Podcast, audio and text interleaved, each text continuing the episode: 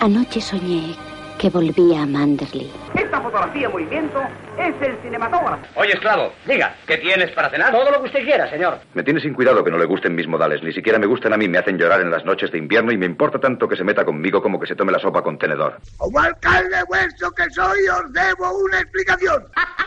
Who's afraid of a Tienes una moneda donde las demás mujeres tienen un corazón.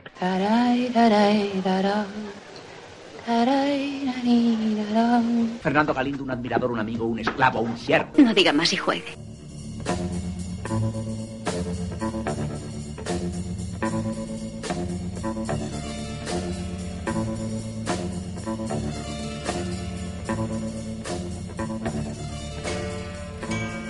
Bienvenidos al Café de Rick, una semana más. Hoy por primera vez traemos al podcast un género que yo creo que a todos los que estamos aquí nos encanta, un género como es el western, ¿no? ¿Qué pasa? Que empezamos por el final del género prácticamente. Y es que hoy hablamos de una película que trata el final de una época y el principio de otra, otra época mm, quizá mejor. Una película que trata además otros temas como la frontera entre la leyenda y la realidad, pero también el ocaso de una carrera cinematográfica y el fin de una manera de hacer el cine. Miguel, tú propusiste esta película. ¿Cuál es? Aunque los oyentes ya lo han leído en el título del podcast. Y ya lo saben de la semana pasada. Bueno, pues es el hombre que mató a Liberty Balance. Eso bien, el final de el final de, de una época de western y ya no solo eso, sino el final de, del, yo diría del, del cine clásico. Sí, sí. Yo diría que, que con esta película se cierra eh, el cine clásico y, y, acaba- y- y empieza el, el, el- el cine moderno, ¿no? Totalmente. O empieza, empieza a, sa- a salir a sacar la vez el cine moderno. Sí, bueno, es que, claro, est- está justo en la frontera. Eh, y es que esta película también es muy moderna, ¿eh? Y muy distinta a lo que había hecho Ford. Pero bueno, vamos a presentar a los demás. Eh, Raúl, ¿te has terminado ya el filete ese del tamaño de Massachusetts? Sí, estaba un poco revolcado por el suelo, pero, pero me lo terminé y, y bueno, en fin, espero que no sea en vano lo que vaya a decir hoy, ¿no? Porque la última vez tuvimos problemas técnicos y hablé ahí una hora y pico para nada. que se oye ahí. Bueno, como apuntaba Raúl, tal, y- pero si Raúl lo ha dicho, si quiere Raúl. Bueno, pues nada, bienvenidos al podcast. Como siempre, un placer. Vamos a ver qué sale hoy de aquí de este peliculón, que yo, por cierto, no lo había visto hasta, hasta esta semana para el podcast. Mm, Pecado mortal. Bueno, y ya para, para acabar, por último, pero no menos importante, tenemos aquí al tío más duro al sur del Picket Wire. Pedro, buenas noches. Desde luego, el menos importante no. El menos Por importante digo. Este sheriff, ¿no? Pachucho, que es Luis, ¿no? y que tiene la mujer mexicana Sí, que, y 27 que- hijos. que solo tiene que solo tiene una celda y, y tiene el candado roto y duerme en ella. Claro. Bueno, Y le gusta comer gratis. hombre, es que el tío necesita para llenar esa barriga, ¿no? Sí, vamos, porque lo tienen mal acostumbrado en ese pueblo. Hay que ver, para lo poco que trabaja, Bueno, Ay. Miguel, ¿qué, qué, qué traemos hoy para escuchar? Bueno, pues hoy nos frotamos las manos y, Rick nos ha dado permiso de, de- de escuchar a, a Mozart. Eh, la película empieza con un congresista que, que va al funeral de un amigo. Pues hoy vamos a escuchar una misa de Requiem, la misa de Requiem de Mozart, que es una de, una de las grandes obras de la historia de la música clásica que merece esta película.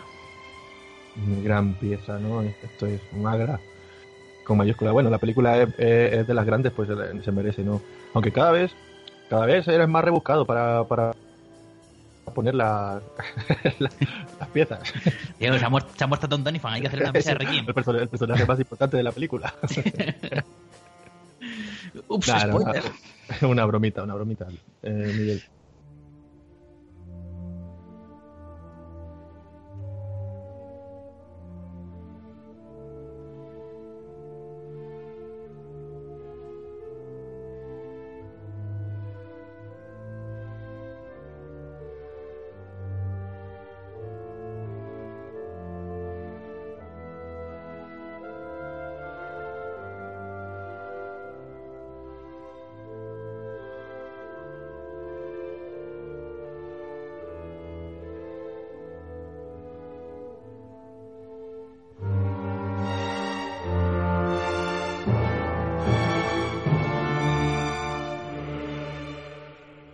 1962, antes de entrar en la película, que lo que, como tú has dicho, Miguel, es, estamos en, en la frontera entre cine clásico y, cine moderno. En 1959 eh, tenemos al final de la escapada, que da pistoletazo de salida, bueno, a voz de Safel, ¿no?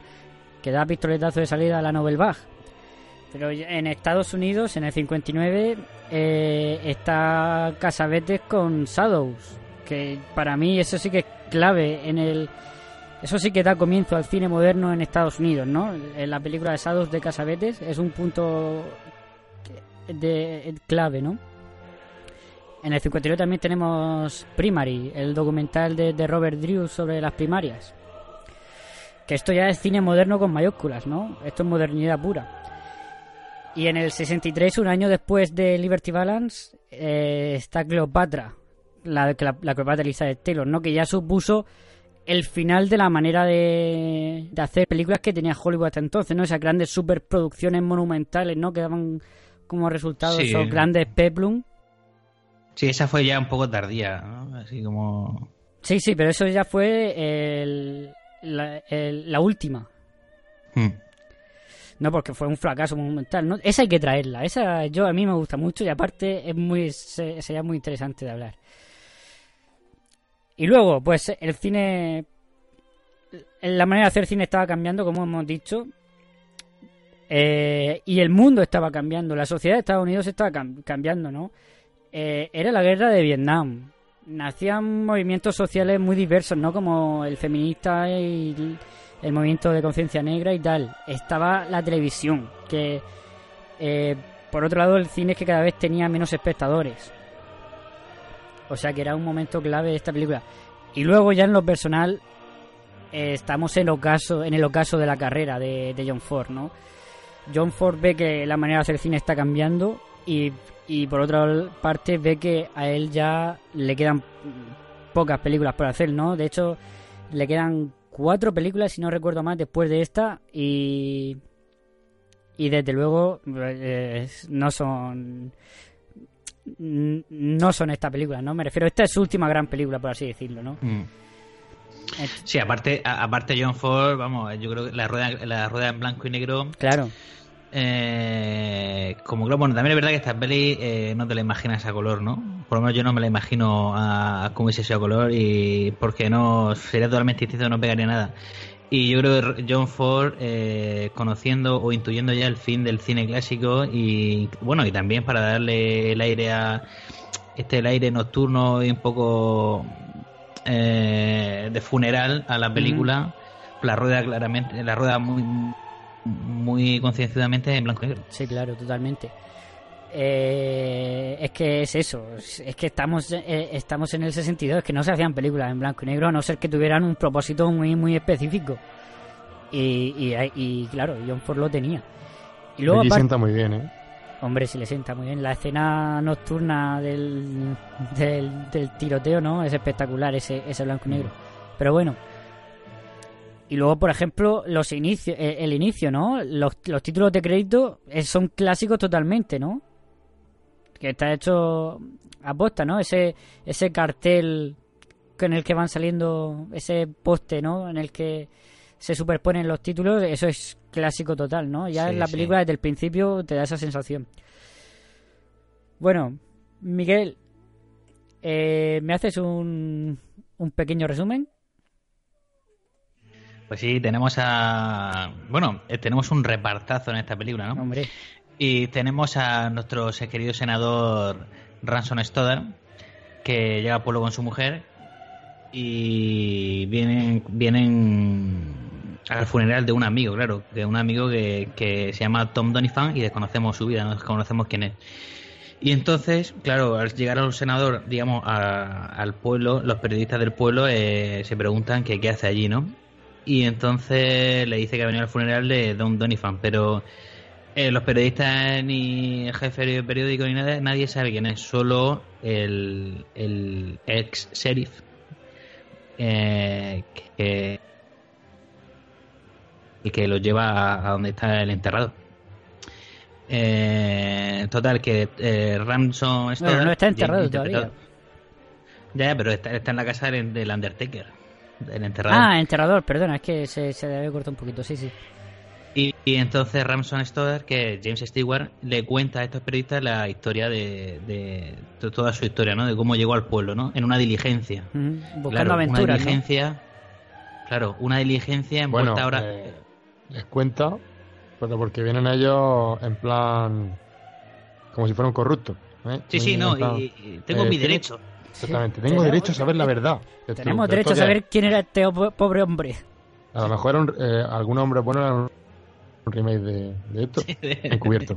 ¿Ordena usted el código rojo? Eh, entonces eso, vemos pues como, como eh, Ransom Stoddard pues le dice que llega una diligencia hoy en día envuelta en polvo, porque claro, eh, hoy en día están las vías del tren, ¿no? Está esa, esa máquina de- que, que une todas las ciudades, ¿no? Y vemos como pues, eh, le cuenta la historia de cómo llegó a la ciudad, un recién, recién hecho abogado, ¿no?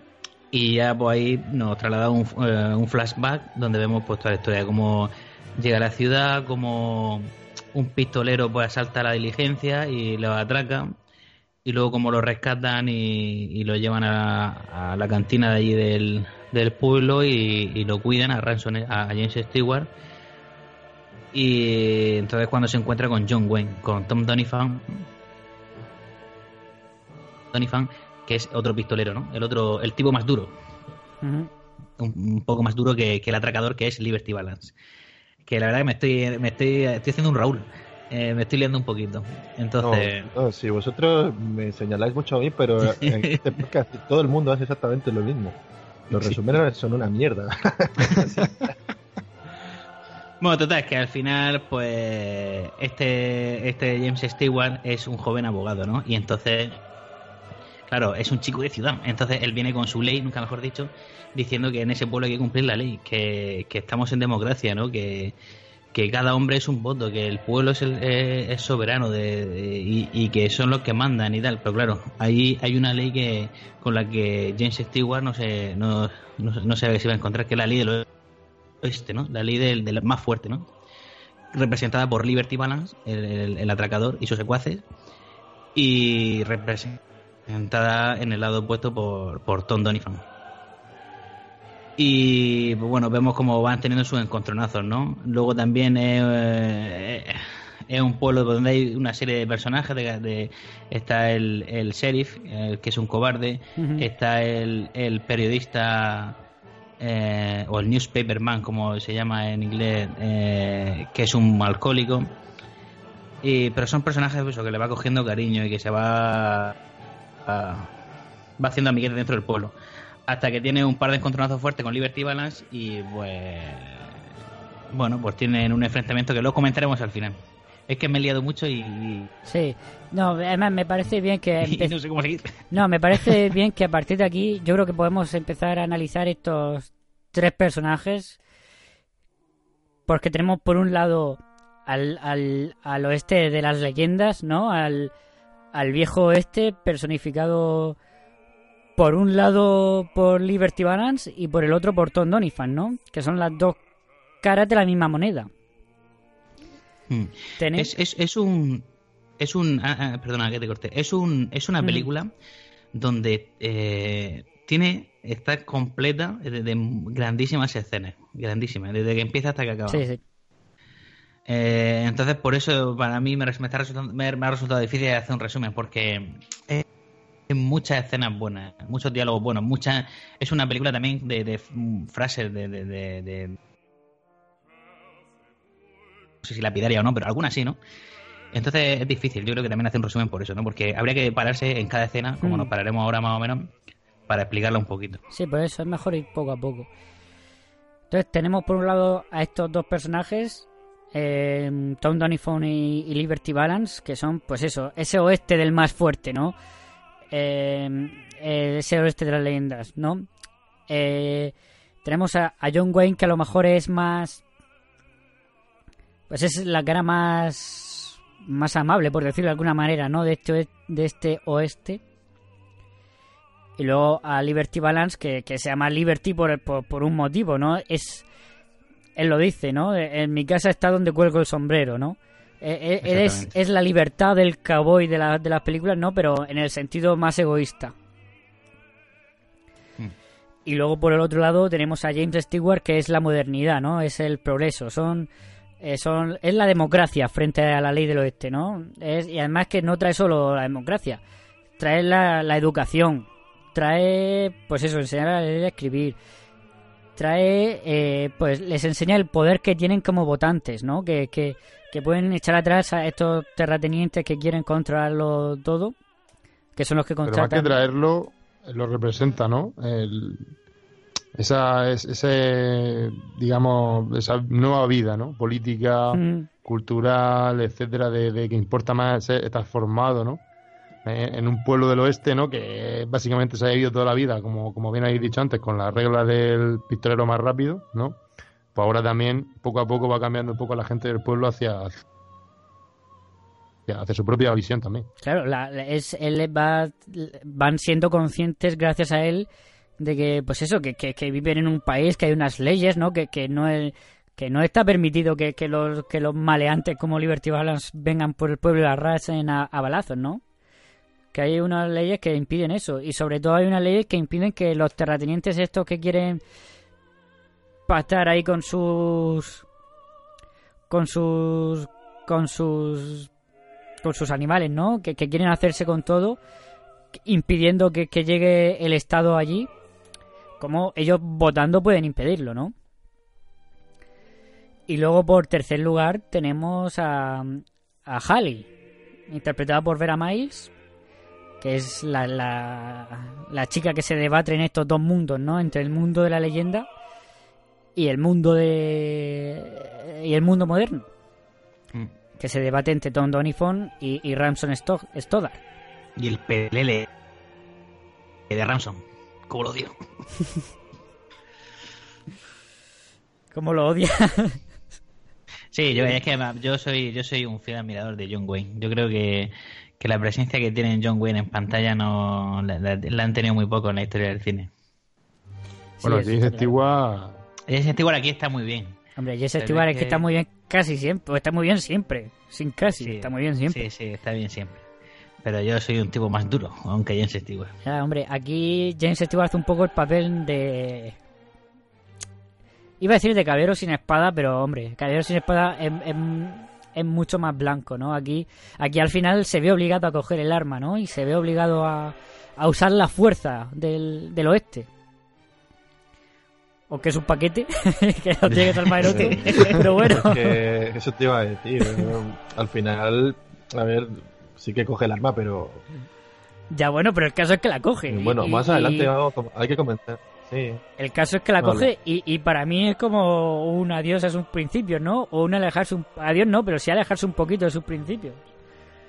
Pero bueno, No, vamos a ver, es que aquí lo que John Ford, lo que John Ford nos deja claro en esta película es que para que se tenga que cumplir la ley que trae, para que se tenga que cumplir la ley que trae James Stewart a, a la ciudad, necesitas a un Tom Doniphan que la proteja. Claro. Necesitas a un, a un pistolero que cuide de ella. Entonces, eso es lo que nos deja claro de John Ford, que yo más que eso, lo que yo veo es que eh, para imponer una, una nueva era, primero hay que acabar con la anterior, ¿no? Y, esa era estaba, estaba, estaba personificada, como hemos dicho, en, en, Tom, Doni, en Tom Donifon, que se sacrifica, deja, deja, deja a la chica, ¿no? Se- él lo deja todo. Y en, y en Liberty Balance, que, que muere, ¿no? Lo mata a Tom Donifon, ¿no? Son los dos sacrificios que hay que hacer para acabar con los restos del antiguo, del antiguo este y imponer la modernidad, ¿no?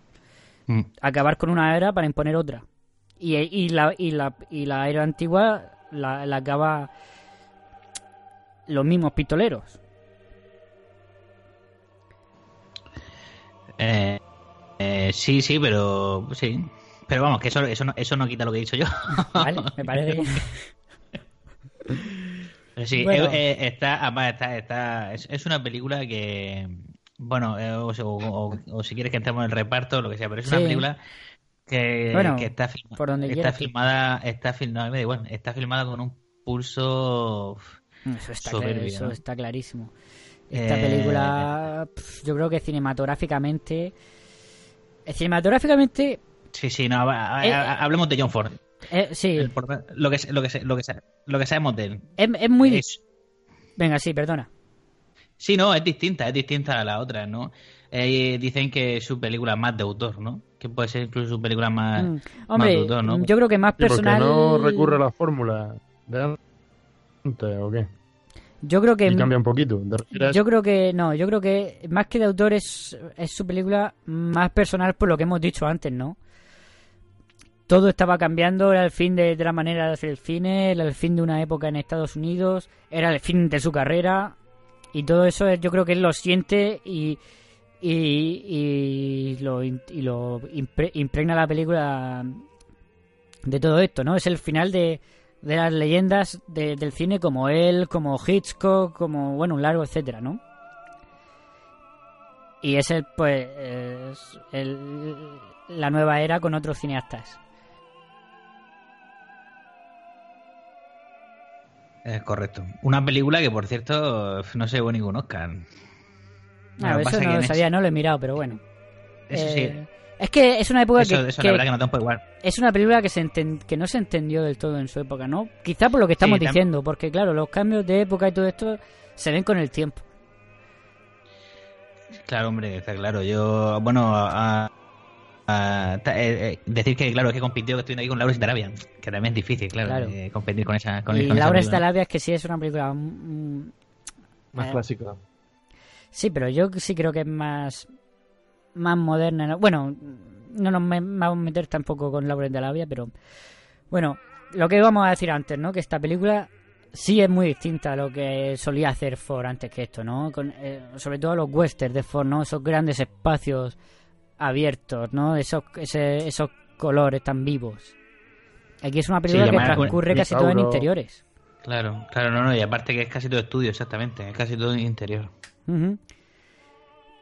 Y la fotografía que ya hemos dicho en blanco y negro que es maravillosa. Vamos, bueno, perdona.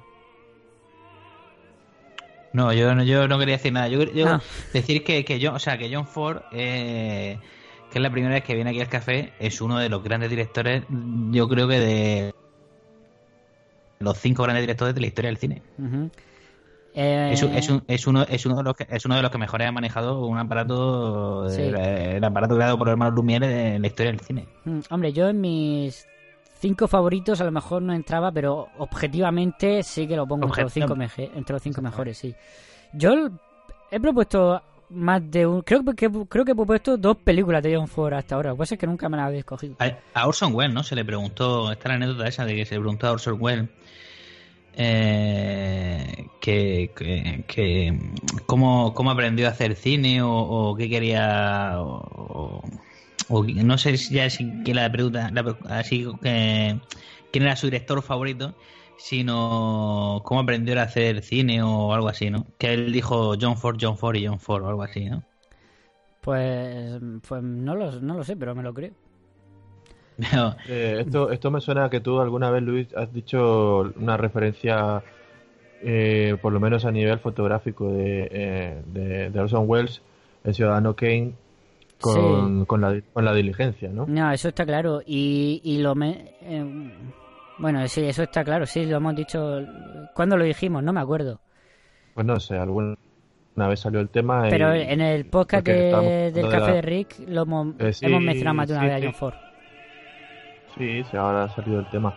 Sí, a él, mira, cuando le preguntaron, digo ya la anécdota para, para no quedar Venga, tan mal como estoy diga. quedando en este programa, le preguntaron a, John Ford cuál es su director favorito, ¿no? Y, le, y entonces dijo a John Ford, a Orson Welles, y dijo, me gustan los viejos maestros. Por viejos maestros entiendo John Ford, John Ford y John Ford. Mm. O sea que, más claro, algo. aparte que, que, vamos, este director es un director que ha inspirado a, a- a directores, pues, tanto como Scorsese o, o Kurosawa o... o- Sí, son, exactamente. Bueno, Tarantino es, es una amalgama, ¿no? De, de Claro. pero- hombre, Sí, pero- Kurosawa está claro. Kurosawa pero, era... pero exactamente, exactamente. Eh, es, un, es un grande, es un gran influidor en, en, en toda la historia del cine. Mm. Al igual que él, a lo mejor, pues ha sido influido por Griffith o otro. Por Murnau, lo, decimos, lo, lo Mm. dijimos el otro día. Murnau influyó mucho, mucho en, en Ford. Y luego aparte que es un director que, que por cierto, es uno de los que pertenece al club de Parche, junto con Freeland, eh, porque te llevó en su nueva época, llevó Parche en el ojo. Eh, es un director que siempre ha dado el aspecto este de, duro, ¿no? De como en el hombre tranquilo, ¿no? De- del irlandés duro, el, el tipo duro, de bueno, luego un tipo súper republicano de derechas y tal. Pero en cambio su cine está lleno de sensibilidad, ¿no? Esta, película, ¿no? O, o, o Centros del Desierto o, otras tantas, ¿no? El hombre tranquilo mismo, ¿no? Eh, eh, es una película, son películas que están, llen- están llenas de, de una... está- están con la impronta de esa mirada sensible, ¿no? De, de esa historia en lo humano, ¿no? Que, que te cuenta la sensibilidad de todos los personajes, ¿no? Y, vamos, que, que a pesar de, entiendo lo que quieres de, de tener de, de este director con aspecto duro, como- Sí, es que las ideas políticas no de- tienen nada de- que ver. Es que John Ford era, era un, Sí, pero- un sí, director pero- completo, pero- ¿no? Era un creador. pero- era... sí, sí, pero- pero, por y, y ejemplo, hay John mucha Wayne- poesía en sus películas. Y en Sí, esta sí, está pero- clarísimo, ¿no? Todo, todo el tema de la flor, del cactus y todo eso, eso es poesía pura. Exactamente, pero por ejemplo a John Wayne le pasa lo mismo, ¿no? Era un, un tío de un 90 o 90 y pico, un, amaba las, era esto de las armas, de la Asociación Nacional del Rifle, que de derecha a tope, no sé qué tal. Pero eso no quita que sea, claro, un actorazo, ¿no? Que la, la mirada de John Wayne en esta película o en muchas otras, ¿no? Mm, no, la eso- sensibilidad que tiene. Eso está clarísimo. Lo que aquí hace. Es que aquí John, Quería- quería John dejarlo Wayne está claro. impresionante. Y yo, es que es eso, pues sí, pues a lo mejor políticamente pues no coincido con él, pero es que eso no quita para que sea un pedazo de actor y que, y que esté enorme en todo lo que ha hecho. Es que en todo, ya desde, desde la diligencia que estaba ahí ya más jovencico, es que ahí en esa película está impresionante. Claro, es que esa es del 39, creo, ¿no? Esa es del 38. 39. Bueno, ya está. Ya Esa está, que solo tra- quería decir eso de John Ford. Esa hay que traerla, la diligencia. Ya que yo quiero traer esa, quiero traer el de la Dor, que me encanta, que es, es una película irlandesa, la hizo en Irlanda. Eh, por supuesto, Centauros del Desierto hay que traerla, El Hombre Tranquilo hay que traerla, es que son muchas. Las Uvas de la Ira hay que traerla. ¿Os gusta más Centro del Desierto o, o- o El hombre que mató a Libertino? ¿O cuál, cuál es lo- la que os gusta más de John Ford? Ah, pues no sabría A mí decir. Yo no sabría decirte entre esta y Centauros, ¿eh? Es que esta es que me gusta mucho. A mí, yo, yo, yo esto. Chicos, eh, no es por, por romper la magia ni la poesía de la flor del desierto, pero vamos casi ya por los 30 minutos o así y no hemos dicho casi nada de la película. Hombre, pero es que este, esto, este- esta película lo merece. Es como cuando hablamos de Rebeca, de Hitchcock. Sí, ah, pero digo, para ir, para ir a, pues eso, entrando en materia ya, ¿no? Yo creo que ya está. Mm. Tampoco tenemos muchas más aportaciones sobre John Ford. Vale, vale, vale. Luis, recuerda en, edición deja fuera a Raúl. Ya, no, eso está claro. Venga, vamos, vez. vamos con el reparto. Vamos con el reparto, Yo porque soy fan de, de Pompey. de Pomp. Que Sí, hombre. Woody Stroke tiene Yo una también. cara de negro, de negro buena gente. No, yo soy. En aquella época mm, Sí, hombre, es que, es, que, papel es que se le ve que es buena gente el tío. y, y me encanta ir Es con su rifle. Él con su rifle, es un Django, ¿no? Desencadenado. sí, eh, sí. Por el, el oeste.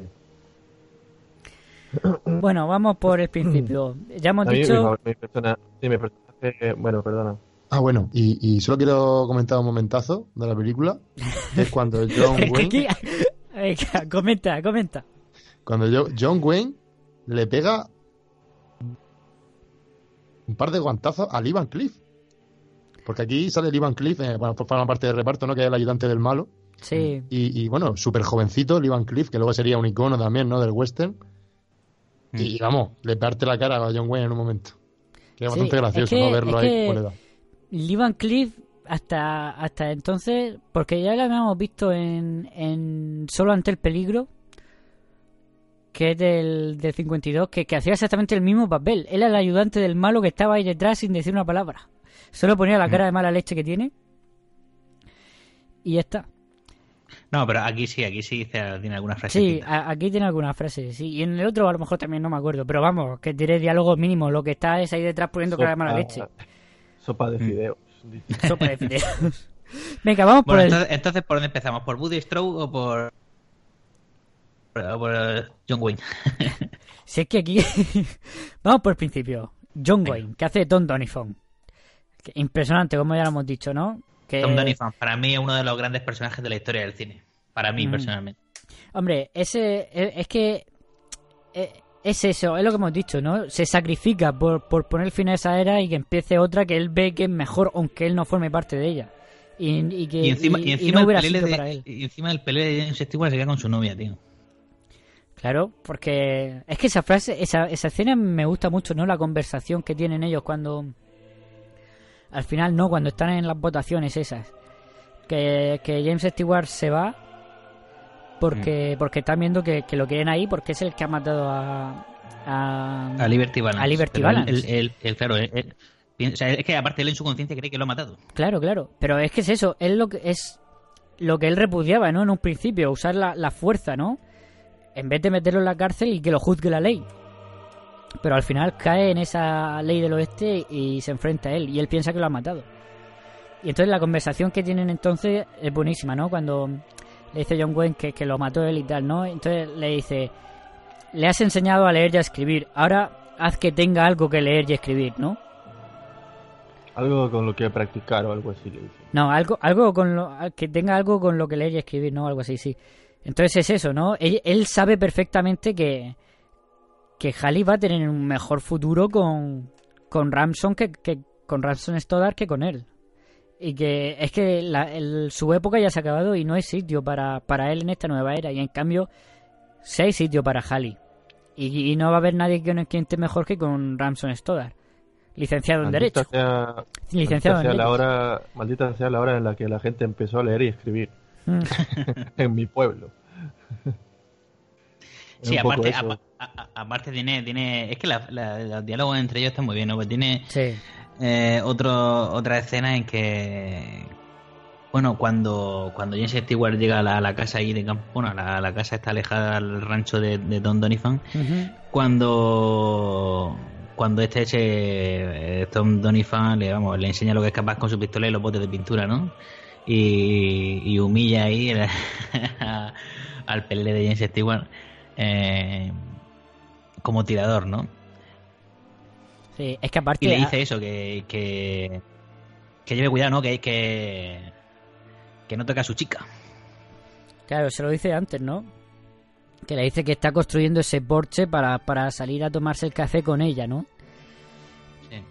Y, y, y luego le echa en cara que, que eso, que, que ella, que él va detrás de, de su chica. Y dice, eso es una falacia, tal, no sé qué. Esto es porque me ha pedido que te, que te cuide, ¿no? Y luego me, me gusta la pistolita que le dan, ¿no? Y que él está ahí practicando con una pistolita así, chiquitica, chiquitica. sí sí nada más sacarla ya se ya se, Claro. se, se parte el culo Y, cuando se va le dice, no te olvides el rifle. No, no te olvides en la escopeta o algo así, ¿no?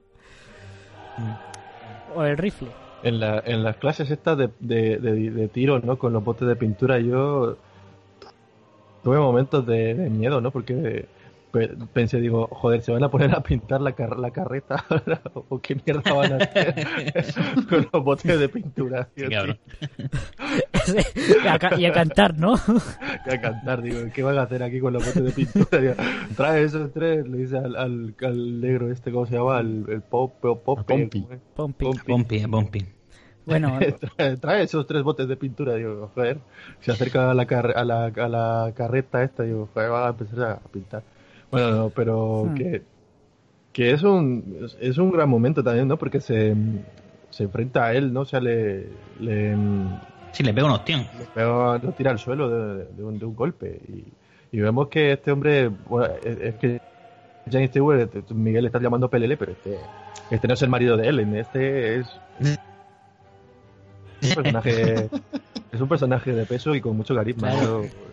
Personaje importante. y, y, y con, No, no, y estoy- con- estoy- y estoy- con- estoy y- de acuerdo estoy de acuerdo y que, y que le echa dos huevos, ¿no? Porque se quiere enfrentarse a al, a Liberty Balance, pero bajo sus bajo sus leyes, ¿no? Bajo sus normas.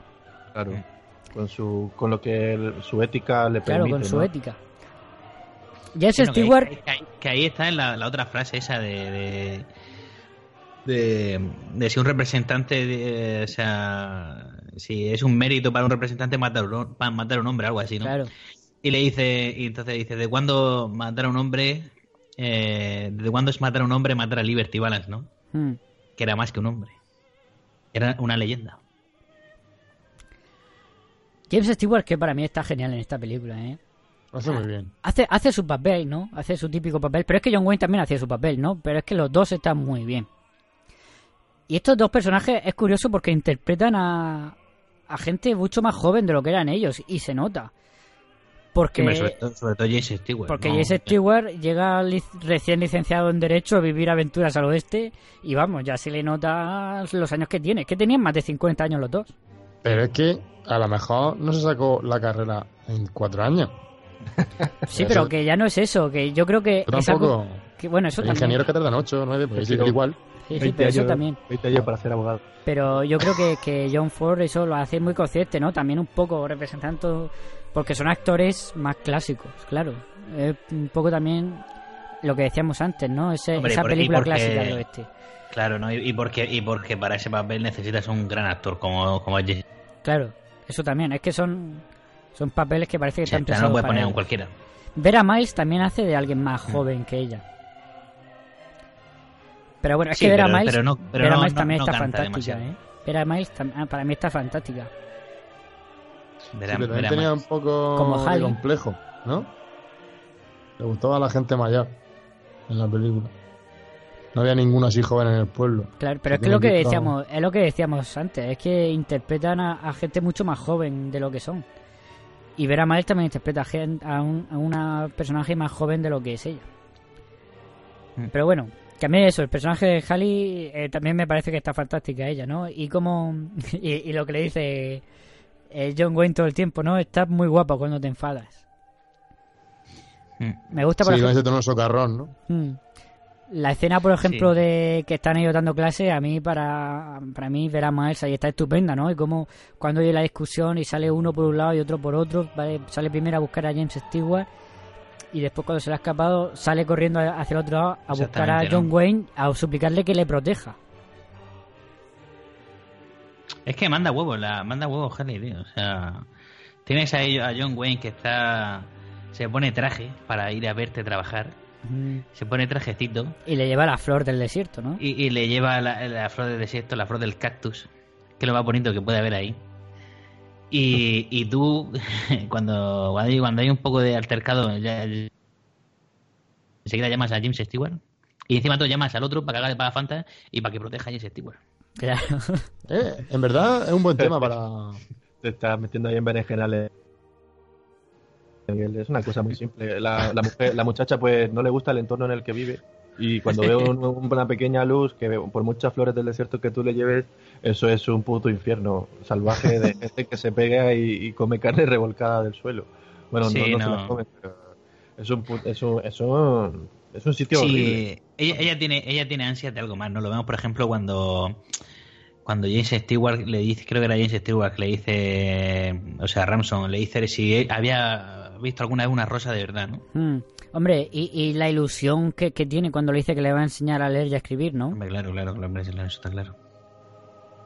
Sí, eh, eh, eso, pues sí, esas las ganas de aprender, ¿no? Las ganas de, de salir de, de ese, de ese mundo que, que Mm. es ahí está apartado de la, de la legalidad. Sí. Hombre, yo creo que es, claro, es, es adaptarse a, lo- a los mundos, ¿no? Ella también es consciente de que eh, el mundo está cambiando y hay que adaptarse. Y eso eh, es. Y, y John Wayne es consciente, y- pero él sabe que no se puede adaptar. Y el que no es consciente es Liberty Balance. Y, y además, hablando también del reparto, ¿cómo va a haber ley en esa ciudad?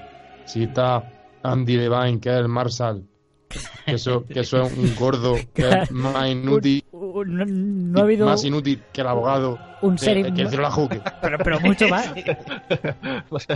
Porque No sé cómo tiene tanto el, hijo. el abogado todavía iba al juzgado. Este, este, cada vez que hay un altercado sale corriendo. Exactamente. Y aparte de eso, en, que en- dice- en el rest- en el restaurante como al lado de la puerta, para esconderse Mm. del almacén. Y luego lo que lo que hemos dicho antes, ¿no? Que solo que solo tiene un- una cárcel con el candado roto y encima está ocupada por él que duerme allí. o sea, se puede ser más en- inútil. Y encima tú eres más marido, ¿no? Duerme con su mujer, ¿no? Mm. Pero bueno, y, y que tiene tropecientos hijos mexicanos, ¿no? Sí. Eso sí lo sabe hacer bien. Sí, eso sí. Pero bueno, nos hemos saltado a Lee Marvin, que está genial. Bueno, es que Lee Marvin siempre está genial, ¿no? Lee Marvin es uno de los tipos que siempre está muy bien. Bueno, muy bien, está bien, siempre bien. ¿no? Siempre, Aparte, hombre. en esta, en esta pelea, aunque sea en blanco y negro, eh, no tiene canas. O sea, no, no, porque Lee Marvin ha sido el eterno canoso, ¿no? Claro. Y en esta película se le ve un poco el pelo menos gris, Mm. menos blanco. Y no por el blanco y negro, me refiero que aquí es de malo. Y la verdad es que tiene cara, ¿eh? Tiene cara de. Le pega, le queda el papel, a- vamos, medido. Mm. Hasta cuando se enfada con el latiguito, ese que me lleva. Un poco ahí latiguito, la- latiguito, sí. Un poco ahí en plan de que, ¿por, por qué lleva el látigo, tío? el único que lleva látigo ahí en el pueblo, pero bueno. Cada uno. Y la verdad es que a mí me gustó bastante su papel en, en la película. ¿Y qué, qué, qué me decís de Edmond O'Brien? Que hace de, bueno, del, del dueño original del Sinbone, ¿no? Del, del- Sí. del periódico del pueblo. A, a mí me gusta mucho este personaje, ¿no? Un personaje que, que aparte de... O sea, está, está el, el alivio cómico del, del, del Marshall, del, del Mm. Link, con, también con el, el humor este tonto, ¿no? De, de esconderse y de correr. Y luego a mí me gusta también mucho el, el, el Danton Peabody, este, el- cuando están en el, sobre todo cuando están en el, en la reunión esta, el bar está cerrado. Por favor, una copa. El bar está cerrado mientras estemos de reunión, ¿no? Y luego la escena que en la que le pegan la paliza también me mola mucho. ¿no? Eh, Me ese mola momento muy potente, muy potente. Sí, sí, sí, sí, sí. Para mí está muy muy bien el, el Danton Peabody. Y es otro, otro personaje que dentro de, de, la, de la propia historia, otro de los que luchan contra Liberty Balance, ¿no? De otra forma, ¿no? Porque lucha, lucha contra él con la libertad de prensa, ¿no? Porque él es lo que él defiende, la libertad de prensa, ¿no? Jugándose su pescuezo, claro. Mm. Eso, esa, fra- esa frase de cuando muere, pues también está muy bien, ¿no? O sea, Pero otra- no, no muere. No muere, no muere. Ah, perdón. Perdón, que a lo mejor no la, no la entendí bien esa, esa parte, pero cuando- No, ahí, ahí- tienen un médico más apto que el de... Claro. Bueno, Eh, traedme una botella de whisky. No, pero el momento este en el que se. Era un médico y- borrachuzo. Sí, el bueno, pero momento como... este en el que, que se tumba y dice la frase esta de. De la libertad de prensa, ¿no? Le dije Mm. cosas sobre la libertad de prensa, tal. Pues nada, como que, que te quedan muy claras las figuras que están. las piezas, Ay, ¿no? Del, de la- sí. del, del partido de ajedrez. Sí. Y, y tiene, y, tiene, y tiene la frase, ¿no? De esto es el oeste. Cuando la leyenda se convierte en una, en una realidad, se imprimimos la leyenda, ¿no? O algo así. Pero esa no es suya. Esa no es suya, esa es suya, ¿no? No, esa la dice el periodista que le hace la entrevista Ah, a James Stewart o sea, al final de la película. El, el periodista nuevo. Ya fuera del flashback. Ah, yo pensaba que era. yo No, pensaba que era- eh, Recordaba yo que era de Danton Peabody. Pero Peabody tiene tiene, fra- tiene frases muy buenas. Peabody es, es que John Ford hacía también esto, ¿no? Creaba personajes súper interesantes alrededor de la historia para agrandarla, ¿no? Y este pueblo está plagado de eso, ¿no? Y, eh, y para mí Peabody es impresionante como personaje, ¿no? Para mí es mi favorito de, de- de- de fuera de este trío, ¿no? Protagonista. Sí. Peabody es impresionante, ¿no? La escena que tú has dicho de cuando le van a dar la paliza, pero justo antes, ¿no? Que está él hablando solo, que dice... eh, Señor Peabody, ¿tiene usted valor? La respuesta es no. Pero el valor se puede adquirir barato en la taberna del frente. Mm. Esa escena es buenísima. Sí, además que es un monólogo ahí. Pues no sé si dura dos minutos así. o Sí, sí, sí, es, es- es bastante largo y, y él está ahí borrachuzo. Y es que es muy bueno ese personaje, es que lo hace muy bien el actor. Y luego habéis mencionado también al, al médico, ¿no? Que es otro que tiene menos protagonismo, pero también está ahí siempre con su chistera. Y también otro alcohólico, ¿no? Porque, claro, en el oeste el alcohol era un problema. Y eso también se refleja aquí. Cuando muere Liberty. Balance, ¿no? Y va, va y dice que está muerto. eh, le pegan una patada ahí y dice: Está muerto. Sí, Sí, es- muerto. Y se va. Es muy bueno, es muy buena esa escena. Y Pompey, ¿no? Ahora sí podemos hablar de Pompey. Pompey, por fin. Pompey, el auténtico, Espart el auténtico Espartaco. Es el que.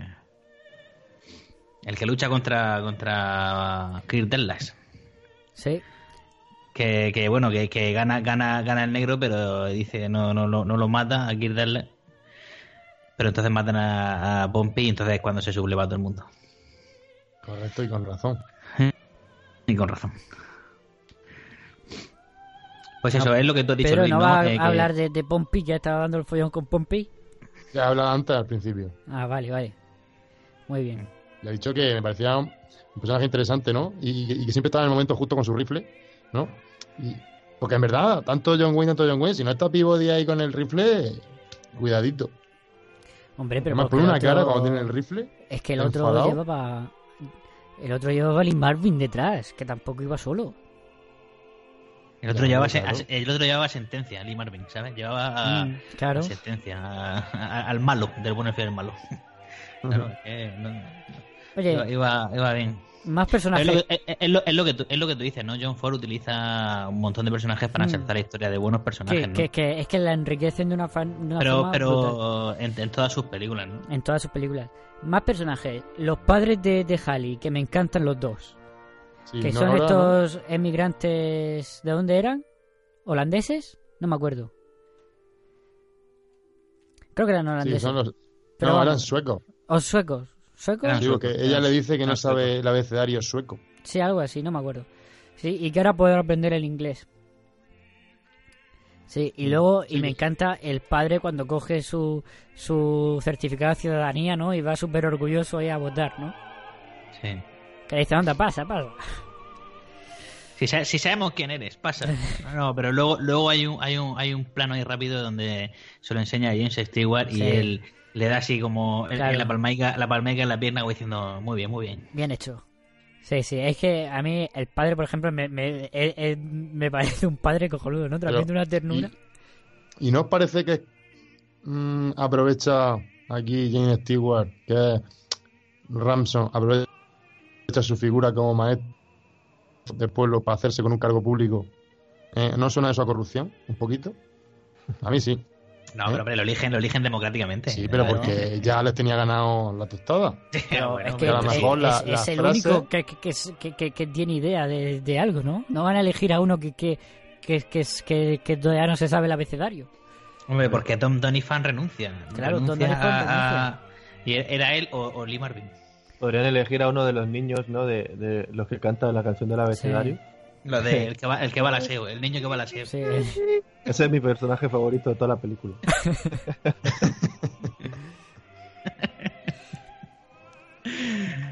Que luego también está la, la subhistoria esta, porque claro, Lee Marvin en realidad está contratado por por estos ganaderos, ¿no? Por estos terratenientes que quieren evitar que el Estado llegue llegue a, a estos terrenos para hacerse con el control de todo ellos solos, ¿no? Sí, y que sea su ley la que reine, ¿no? Y Lee Marvin está contratado por esta gente para, para asegurarse de que así de que así sea, ¿no? Y evitar que voten a, a alguien que, que, que, que, que diga lo contrario. En este caso, Sí, la- a Ramso Stoddard.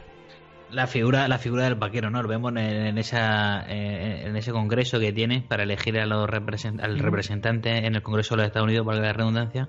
Vemos como los dos candidatos, ¿no? A James Stewart, por un lado, que lo presenta Anton Peabody, y luego vemos al, a- a- previamente el hombre este que presenta a. No me acuerdo, al defensor de los. De los de, de los rancheros estos, de los ganaderos estos, Sí. y vemos como aparece un caballo, ¿no? El caballo, Ah, sí. eh, el vaquero con la cuerda, ¿no? Y como va como rodea con la cuerda. Sí, el ese- senador Langor o algo así. Langhorse, sí, algo así, ¿no? eh, Pero que ese- encima, a mí me gusta el que lo defiende. Que es como el mayor, casi no sé qué. Sí, Que es John Carradine. es John Carrey, que es el exactamente. padre de, el efectivamente. padre de David Carradine, Robert Sí. Carradine, etcétera. Muchos, muchos actores también. Sí, y eso, ahí vemos el, el digamos, el vaquero clásico, ¿no? Sí, ahí lo que pasa es que vemos también ese sentido de, de espectáculo que tienen las democracias o la, las bueno la democracia estadounidense, ¿no? Que también en mucho sentido de espectáculo, ¿no? Hombre, claro, lo vemos cuando John Carradine eh, dice, me había preparado un discurso, Ah. no sé qué, y luego el folio está en blanco. Mm. Sí, Esto se ve claramente reflejado también en el documental que comentabas antes de, de Primary, bueno, sí. este de, las, elecciones primarias. Nada, pero sí. Es eh, que lo- eh, lo- eh, lo- eso, la- lo- los, los americanos que tienen un sentido del espectáculo que es que, que es ridículo ya en algunos aspectos. Pero bueno, eso aparte. Es como ve el, el arranque de la peli, ya para meternos en escena, el arranque de la peli. A En el- mí, en- Eh, Mira, ya solo el principio. pues ya es lo que hemos dicho, ¿no? Los carteles esos que son un- unos títulos de crédito hiper- de western hiperclásico, ¿no? Sí. Y luego el tren que llega, en vez de izquierda a derecha, llega de derecha a izquierda, ¿no? Como si fuera hacia atrás. Como si estuviera volviendo a, un lugar anterior, ¿no? Al pasado, casi. sí. Eso es cierto, sí. Y luego al final es al revés, claro. Se va hacia, hacia el futuro, ¿no? De izquierda a derecha. Al futuro. Como el tren de Doc. Claro, es Sí. un, un claro remake encubierto. Es un claro remake encubierto. Regreso al futuro 3. Y es un western, tío. o sea, es que tú Claro, claro. claro. ¿Qué más pistas que quieres que te dé, no? Pues eso sí, hombre, muy bien apuntado, Luis. Es que eso que has comentado desde el principio, ¿no? El- la propia autoconciencia de, de la dirección que, que va a tomar a partir de esta forma de hacer arte, ¿no? Que, es un homenaje a, a- a- al cine en sí mismo. Sí, claro. Y supongo- es que- Perdona. No, no, y a él mismo, digo, no, no Ah, tanto bueno. un homenaje, sino como enseñar su, pues, su lado, que a lo mejor su película más personal. Pues Mm. puede ser que pues, eh, todos, todos esos pequeños detalles que ha ido mencionando, sí que es verdad que se refuerza. Sí, y luego... eh, Aquí, aquí en- Perdona, tú. No, No, sí, iba a sigue. decir que, que- que aquí en el, o sea, en el arranque de la peli pues vemos como John Ford nos, nos está mostrando situaciones eh, para dejarnos un poco la mera en el navío antes de contarnos la historia, ¿no? Lo que ha pasado, ¿no? Cuando los periodistas, bueno, este muchacho, bueno, no sé si hemos- no sabemos si es becario, ¿no? Pues pregunta, ¿no? A este... Becario, es becario, digámoslo. Es becario, es becario. Becario, no. Ah, Es becario, ¿no? Al congresista este de a, a Ransom Stoddard, ¿no? Y como viene el editor del periódico corriendo, ¿no? O sea, el jefe corriendo, ¿no? Y por eso, por un lado, como, eh, como John Ford nos, como la película nos, nos plantea la historia de saber, o sea, la, la- que nos preguntemos quién es Tom Doniphan, ¿no? Para, ser tan importante para que, para que James Stewart venga a enterrarlo, ¿no? Por otro lado, vemos como como, el, antiguo sheriff, ¿no? Que ya no lleva su, su, su, su chapa, ¿no? Como el Link. eh, lleva a la, señorita Haley a la antigua casa, ¿no? Además le dice, le la- dice, sabías, sabías que, que quería venir aquí, ¿no? Algo así. A la, a la casa Porque, claro, no, no, ella- él no le dice a dónde va, no le dice, ¿le parece que cojamos la antigua carretera hacia el desierto? Sí, sí. Y acaban en la casa, de lógicamente, de de, de Don, Don. Donovan. Sí, y, y vemos como, cómo está quemada, ¿no? Entonces, a mí lo- eh, me, me mola mucho eso, ¿no? Cómo, cómo nos va introduciendo en esta película, ¿no? La, la, la forma de contarnos eh, y, y- y de y crearnos nosotros eh, preguntas de qué será lo que ha pasado ahí, ¿no? Y luego, y luego la, la escena de cuando llegan a, a, a donde, está el enterrador, eh, cuando llegan a la casa del enterrador, que está el ataúd ahí solitario, ¿no? Que vemos a Pompey viejuno con Además canas. que es un, es un plano ese del ataúd Sí, es es, gigante. es totalmente frío, ¿no? El, el aut- o sea, es el plano del ataúd que es la pared blanca, el ataúd mm, solitario ahí, es, es, es de una frialdad impresionante, ¿no? Y como, claro, lo que dices tú, está Pompey ahí, en el, en el siguiente plano vemos que está Pompey solo. Y luego Sí, eso, y, y, y cómo, y cómo James Stewart reconoce el cadáver, ¿no? claro. Que eh, eh, le abre, el enterrador le abre eh, el ataúd y, y dice, ¿por qué no lleva sus botas, no? Pone las botas y, los- y el cinturón. Mm. Y el revólver, y, devolverle el revólver. ¿no? Y entonces es cuando Appleyard, este, el sheriff Link, Appleyard le, le dice, hace mucho que no llevaba revólver, ¿no? Exactamente, ahí es un, es un momento, es un momento donde ya nos da, o sea, bueno, ahí nos da una pistica, ¿no? De lo que de lo, de lo que ha pasado en ese pueblo, ¿no? De cómo ha evolucionado la sociedad, ¿no? Ya no hay revólveres. Claro. Y entonces eh, ahí es cuando empieza a contar el, el flashback. Pero a mí me encanta la cara, la cara de, de Halley, de Vera Miles, es impresionante, ¿no? Yo creo que ahí ella, él se está, ella se está planteando, ¿no? El daño que le ha hecho a Tom Doniphan al irse con, con Ramson Stoddard. Claro, y, al, claro. y como al final, ¿no? Cuando él, ella, él le pregunta, ¿fuiste tú quien pusiste la, la flor de cactus en su ataúd?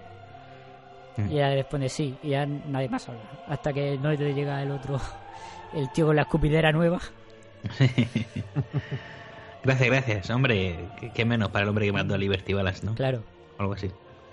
Pero sí, sí, y, y, y eh, está muy bien. Y también John, eh, John- James Stewart, ¿no? Como... Mm. Él es consciente de que, de que esa chica era la chica de Tom Donifan, ¿no? Sí. Y por eso la, la respeta, ¿no? La respeta en esos momentos de, de recuerdo hacia... De recuerdo de Haley a Tom Donifan. Claro. Y aquí empieza el flashback, ¿no?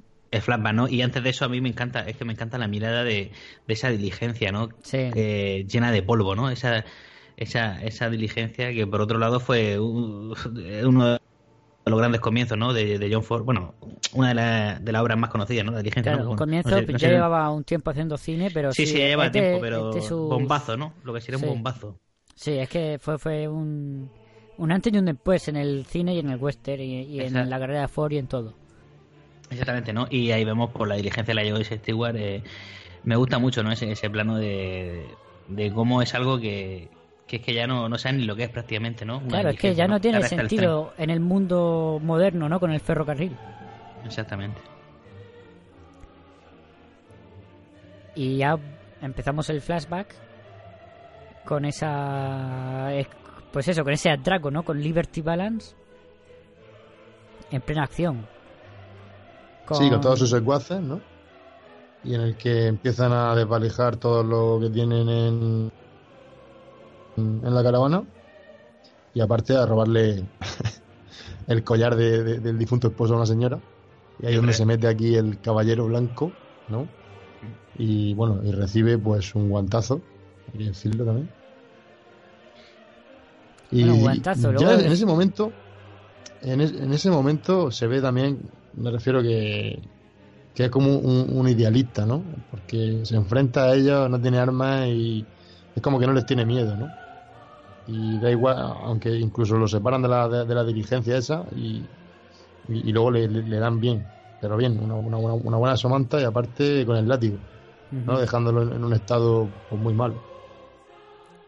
Claro, entonces es cuando lo recoge Tom Donifan, lo lleva a, a la casa de, de, de Vera Miles, ¿cómo se llama? De Halley.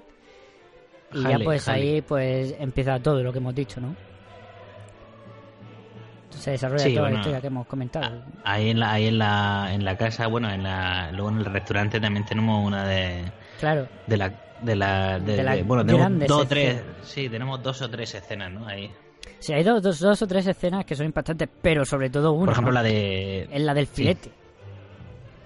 la del filete. Esa es la, esa es la mejor. Esa Ese escena era es ese- espectacular. ese era mi ¿Cómo, filete. o sea, cómo está ro- rodada esa escena, con, con qué tensión, los- esos planos largos que utiliza John Ford, es impresionante esa escena. No, y Eh, cómo están todos, y cómo está, y cómo está eh, John Wayne, cómo Sí, está Lee Marvin, claro. cómo- y cómo está James Stewart. Ese enfrentamiento de, de John Wayne y Lee Marvin. Y detrás eh, eh, eh, Stewart, que es el personaje que, que- que pone un poco de razón. No, es que os habéis vuelto todos locos por recoger un filete, os vais a disparar aquí, a, os vais a matar a tiros. Claro. Pero eso de... No, no, Balance, te he dicho a ti, recógelo tú. Que son Y la, ahí y, la y- la patada que le pega al adelante, ¿no? Que duele hasta a mí. Sí, sí, sí. es verdad. Es que esa es la frase, ¿no? Es que era mi filete. Se lo recojo yo, no. Tiro para allá. Qué grande. Sí, ahí, ahí, ahí, vamos, ahí es donde está, donde John Ford nos, nos muestra claramente la, dif- la diferencia Claro. entre el hombre de ciudad, ¿no? Y, y, y esa, esa impronta que tienen los, bueno, ¿no? Lo- el salvaje oeste, ¿no? Que eso no se, no se aprende en, en clase. Eso se tiene o no se tiene, se nace o no se nace, ¿no? O se vive o no se vive, pero eso, eso se no, se, no- se aprende en se- clase. Todos los días. o sea, no practicando con botes de pintura, pero con gente. Por eso se, se vive o no se vive, ¿no? Pero no, no se aprende en, en la universidad. Sí, pero es que ya solo cómo está dirigida esta escena, cómo está... La fotografía de esta escena es impresionante. Estoy mirando ahora mismo un plano que es eh, de fondo a, a John Wayne y aquí en primer plano de, en, en escorzo a Lee Marvin, ¿no? y es impresionante, ¿no? Y en el centro justo del plano una columna separando a los dos. Y luego se abre Mm. más el plano y está la columna dividiendo el plano, eh, James Stewart en el centro, a un lado de espaldas Lee Marvin y a otro enfrente eh, John Wayne. Sí. Esta y luego. oh. Termina, Luis, perdona. No, no, que iba a decir que eso, esta escena dirigida, fotografiada, la composición de los planos, todo es impresionante. Mm, La iluminación está muy bien también. Y luego el momento, el momento, el momento Peabody, el Peabody, el momento Pompey, ¿no? Y dice, somos tres contra uno, Mm. Donny Fan. Y, y dice, no, tengo a Pompey apuntándote, ¿no? Sí.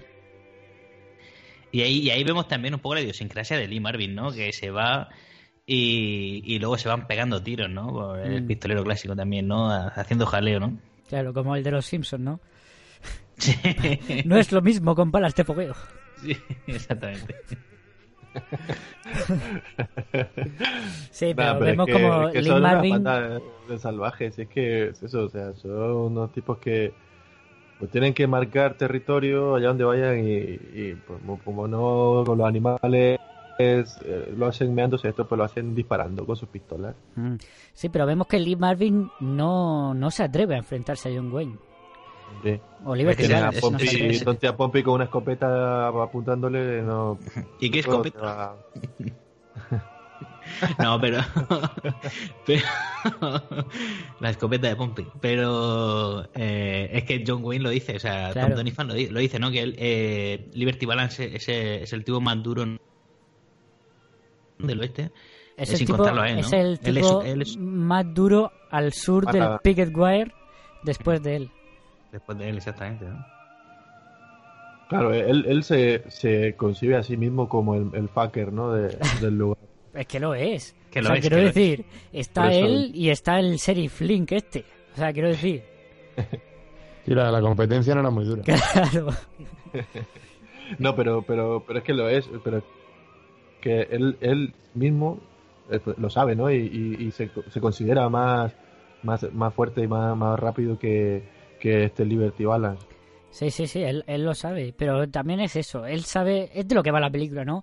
Él sabe que, que son personajes fuera de su tiempo y que ya su tiempo se ha acabado. Y que tienen que sacrificarse los dos en pos de, de la nueva era que viene a continuación. Y la diferencia con, con Liberty Balance es que Liberty Balance no es consciente de eso. O yo lo veo así. Yo creo que es lo que Sí, le no, diferencia a los claro. dos. Está claro, no, no y, y, y al principio a Tom Doniphan tampoco es, no es que no sea consciente, él dice que el, el oeste no es un no es un sitio para un tipo de leyes, ¿no? Para, Claro. para un señor que cuelga el que cuelga el cartelito de abogado, ¿no? Lo que pasa que luego, claro, luego eh, va entrando en razón conforme James Stewart pues va creando la, la escuela, enseñándole a la gente, enseñándole a que ellos tienen el poder, ¿no? De elegir a sus representantes y dar, y entonces Tom Doniphan es como que va a lo mejor Mm. lo va asimilando, ¿no? Pero Sí. al principio Don Donny Fan está en la línea de, de Liberty Balance.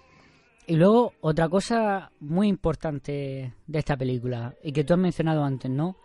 Las flores. Cuando le pregunta eh, Stoddard a, a, Halley. a Halley, eh, ¿has visto alguna vez una rosa tal? Lo que has dicho tú antes ya dice, no, pero algún día la veré, ¿no? Que es después de que le lleve eso, la flor de cactus. Sí, no, ahí, le está, ahí está diciendo claramente eh, me mola me mola, me mola ir a Capitol City. No, no, más, pero no, no, más que eso, yo creo, ¿no? Es, pero es que no voy por ahí casi. Eh, John Wayne le lleva la flor porque sabe que que eso es algo e, es, es fruto eso es vida no y eso es algo que no tienen en el desierto salvo esas raras excepciones no como son las flores de cactus y en cambio el otro trae un- una sociedad que va a traer regadío que va a traer tal. En el cuando estamos fuera del flashback al- no sé si es al principio creo que es al, al principio no eh, ver a Miles Vic- eh, cómo se llama se me ha vuelto a ir. Eh, Halley. Halley dice esto es un jardín cuando llegan al pueblo no lo veo o se ha convertido en un jardín o algo así. Que eso es algo que ha traído el regadío moderno no eso es algo que no estaba antes. Antes era un desierto ahora es un jardín Tom Donifon sabe que, que eso es lo que busca ella también en un principio. Y eso es lo que también trae, ¿no? Entre, aparte de la educación, ¿no? Del poder para el pueblo y todo eso. Ya, pero Vida. o sea, lo- Otra vida distinta. Claro, lo que quiere decir ahí Harley con esa frase de algún día la veré, lo que decía Raúl, ¿no? Que algún día eh, quiero salir de este pueblo de mala muerte, ¿no? De, de Mm. hacer filetes y, y, y- guisantes a, a esta gente, ¿no? Al fin y al cabo, es lo que ¿Tú buscaban es lo que buscaban los pioneros, ¿no? Como, como Tom Donifon cuando llegaron al oeste, ¿no? Como- Encontrar un, un Claro. sitio adapt- y adaptarse y crear vida. Y una vez que han encontrado ese sitio, ya no hay sitio para ellos, ¿no? Ahora vienen otra gente a, a construir la civilización que habían abandonado ellos antes. Claro.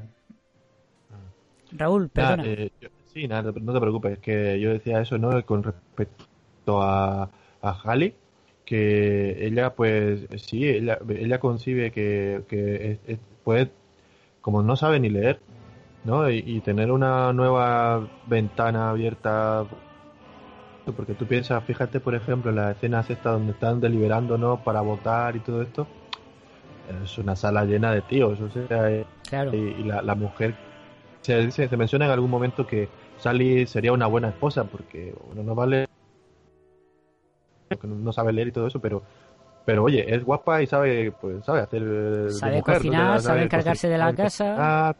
y, y entonces ¿en qué quedamos? O sea, to- estamos yéndonos a un mundo eh, pues que en el que se queda esta, su figura se relega a eso y ella evidentemente no no es algo que a lo mejor quiera tener, o sea, es lo que le ha tocado. Entonces, ver otra ventana abierta, pues, pues, es normal que, que esta curiosidad por, ir- por ir a abrirla. Aunque sea un soso. Aunque sea un abogado. Hombre, no, es tampoco- o- no es ningún soso, es un No, tío... es un tío legal. Es muy legalista, es muy legalista. Claro, eh, que, tar- que no sabe fregar platos, tarda mucho. Tarda Por- mucho, pero porque tarda está mucho. leyendo. Yo he sido camarero y ese hombre tarda mucho, ¿no? Pero a este no le van a despedir, no como a ti. A, a ti te podrían despedir, este es buena gente. O sea, no lo digo que tú seas malo, digo que a ti, si lo haces mal, te despiden. A, a este no. ¿Cómo te gusta Vaya. recordarme mis malos tiempos? Vaya, tenemos una nueva camarera. No, Eso. este, este de, de fregar platos pasa directamente al periódico. O sea, a trabajar Claro. en el periódico. Eh, nos estamos alargando y yo creo que más o menos hemos comentado ya la película así en muy grandes rasgos. Yo creo que podemos ir a las, a las escenas, ¿no? Y así pues comentamos un poquito más. ¿Quién quiere empezar? Miguel, tú para el final. Vale. Empiezo yo, ¿vale? Venga. Porque la tengo bastante clara. A mí, sin duda, la, la escena que más me... Porque te- re- os recuerdo que esta es la primera vez que veo esta película. Puede que más adelante, en, en posterior aficionado, a lo mejor tenga otra escena que me impacte más o que a lo mejor se me haya escapado algo. Pero en esta ocasión ha sido, pues, la del bar. Cuando están ahí tan ricamente no trabajando, está- han, terminado la clase esta, ¿no? De, de los niños ahí, el chico que se levanta, va al aseo y tal y bueno, pues, están aprendiendo ¿no? cosas sobre la, la ley, o sea, están aprendiendo sobre la constitución y están pues tomándose la- los filetes, este está el, el, el Marshall ahí fiando, ¿no? Como siempre pidiendo ahí a- para que se lo apunten en una cuenta y cuando entra Liberty Balance y, y les quita la silla, ¿no? Y echa a la gente así porque sí, los tira, pues, eh, eso impacta, o sea, impacta la manera en la que ya eh, la forma, ¿no? La forma en la que en la que eh, crean el conflicto y, y cómo se resuelve esto, ¿no? Apa- Aparece eh, James Stewart, eh, de nada se burlan de él, lo, lo tiran al su- lo del filete, pues esta escena ya la hemos comentado, pero vamos, yo Hmm. sin duda es la que más me, me impactó por el, por el por el choque, ¿no? Por el enfrentamiento y por lo grande que, que pueden ser estos esos, esos actores para, para llevar a, hasta el punto a sus personajes, ¿no? De, de, hacer- de, de- de que realmente te lo crees, ¿no? Te lo crees como ese choque de egos ahí. Incluso Johnny Stewart, que es, supuestamente el más débil, saca su lado también más, más valiente, ¿no? Siempre, y además luego al final se lo dice a John Wayne, ¿no? No, siempre he sabido defenderme solo, eso es lo que no me ha gustado. En fin, que fue un momento así en el que salen a flote los tres personajes y, y me, impactó mucho. Esa es mi escena favorita de momento. Muy bien. Pedro, Bueno, yo por mi parte, bueno, la verdad es que escena, una escena como tal no tengo. Tengo una especie de, es como una secuencia, ¿vale? Venga. Porque digamos que arrancaría justo cuando ya Liberty Balance les ha amenazado, ¿no? A, a Peabody y, a- y al propio Ransom de que algo malo le iba a pasar si, si, si ellos eran los representantes, ¿no? Del pueblo. Mm. Y entonces esperan a- al, al- al- al dueño del periódico, a Peabody, ¿no? A Edmond O'Brien, eh, y, y cuando vaya llega borracho, ¿no? De la cantina mexicana. Y, y le dan una paliza, destrozan el periódico, ¿no? Y es justo cuando ya parece que, que- que es un momento fatal, ¿no? Para el personaje y cuando Ramson lo ve, decide ir a, a por la pistola. Y ese momento en el que renuncia totalmente, digamos, a, Mm, A su a, a su principio. porque renuncia, renuncia totalmente. Se da cuenta de que a la mala hierba como, como Liberty Balance hay que, hay que darle con, con, con mata, mata, mata la hierba, ¿sabes? Y no hay nada mejor que un revólver en el oeste. Así que. Y, y ese momento también eh, de noche en la que dice acércate, sal de la oscuridad, ese momento es muy potente. Sí. Y yo me quedo con esa, con esa especie de secuencia, ¿no? De, de cómo esa decadencia del personaje hasta que llega al enfrentamiento. Sí, es que esa- eso, es que es impresionante todo eso. Y aparte, cómo aparecen de la nada, ¿no? Esos, eh, los eh, Liberty Balance y sus secuaces, ¿no? Que están Bueno, y- está todo oscuro y enciende la luz y ahí están ellos, ¿no? Sí, porque hay un momento especial porque le dice al propio Marshall, ¿no? al inútil este, le dice, dile a Liberty Balance que le espero en la calle. Ujú. Y es como eh, la valentía en plan de, sé, sé que lo más seguro es que me mate, pero dile que salga. Y hay un momento también justo que está hablando con, con dos trabajadores, ¿no? Que, que habían ido a la escuela. Él está con el revólver y está hablando con ellos an- antes de que se vaya Liberty Balance Sí, hasta sí. que sale y le dicen, bueno, eh, señor Ransom, nos vamos de aquí y tal. Sí. Ese momento también eh, es bastante bueno. Sí. Es que toda, eh, tienes razón, toda esa secuencia es maravillosa. Bueno, pues yo estoy entre entre dos momentos. Venga, voy a decir el el que he comentado antes al principio, ¿no? Cuando están estos en el discurso que, que van a votar al representante, que está el abogado este que, que sabía que tenía el discurso en blanco, ¿no? Y lo tira y tal cuando le echan en cara que, que, que, que qué mérito es haber matado a un hombre para ser gobernador o representante de lo que para ser lo que son estos, ¿no? Representante, el cargo que sea político. Que es cuando se da cuenta James Stewart que sí, que, que es que es, es cierto, él está ahí porque ha matado a un hombre y se da y se va y se sale de ahí la conversación que tiene con John, con John Wayne, ¿no? Porque John Wayne entra antes a esa sala cuando está el abogado echando el discurso, los ve a todos discutir y ve como eh, James Stewart se va. Que James, que, que John Wayne está hecho polvo, ¿no? Lleva, eh, lleva la ropa hecha casi girones, está cubierto de polvo, está, además se- se, se se ve que está alcoholizado. De cenizas también, porque venía de, de intentar quemar. Hombre, eh, yo no sé si eso es Eh. justo, si venía justo de ahí, ¿no? Yo no sé si había pasado. Bueno, no lo sé. Se entiende que la chaqueta está así un poco por eso. Eh, si no fuera por, por, por- Ya se me ha olvidado otra vez de Pipo, ¿cómo es? Poppy. Pompi. Pop- Hombre, eh, pero no, no es eso, Raúl. Ha pasado un tiempo porque. eh, ¿Sí? Ha pasado un tiempo desde entonces. Porque Bueno, de días, tampoco, tampoco tiene muchas chaquetas, ¿eh? O sea, eh, Ya, a ver, Este no cronológicamente. lavaba. cronológicamente ha sido después del incendio. Hasta ahí estamos de acuerdo. Pero no viene de ahí, porque. Por ejemplo, el, el, el del periódico, el. ¿Cómo se llama? Peabody. Peabody eh, es- es- está ya prácticamente curado, ¿no? Salvo por la cojera que tiene con el bastón, que probablemente eso no se le cubre. O sea que, que ha pasado algún tiempo. Que han ido ya a eso. No se, no se sabe cuánto, tampoco han pasado seis meses, ¿no? Ha pasado poco tiempo, pero bueno, que algo de tiempo ha pasado.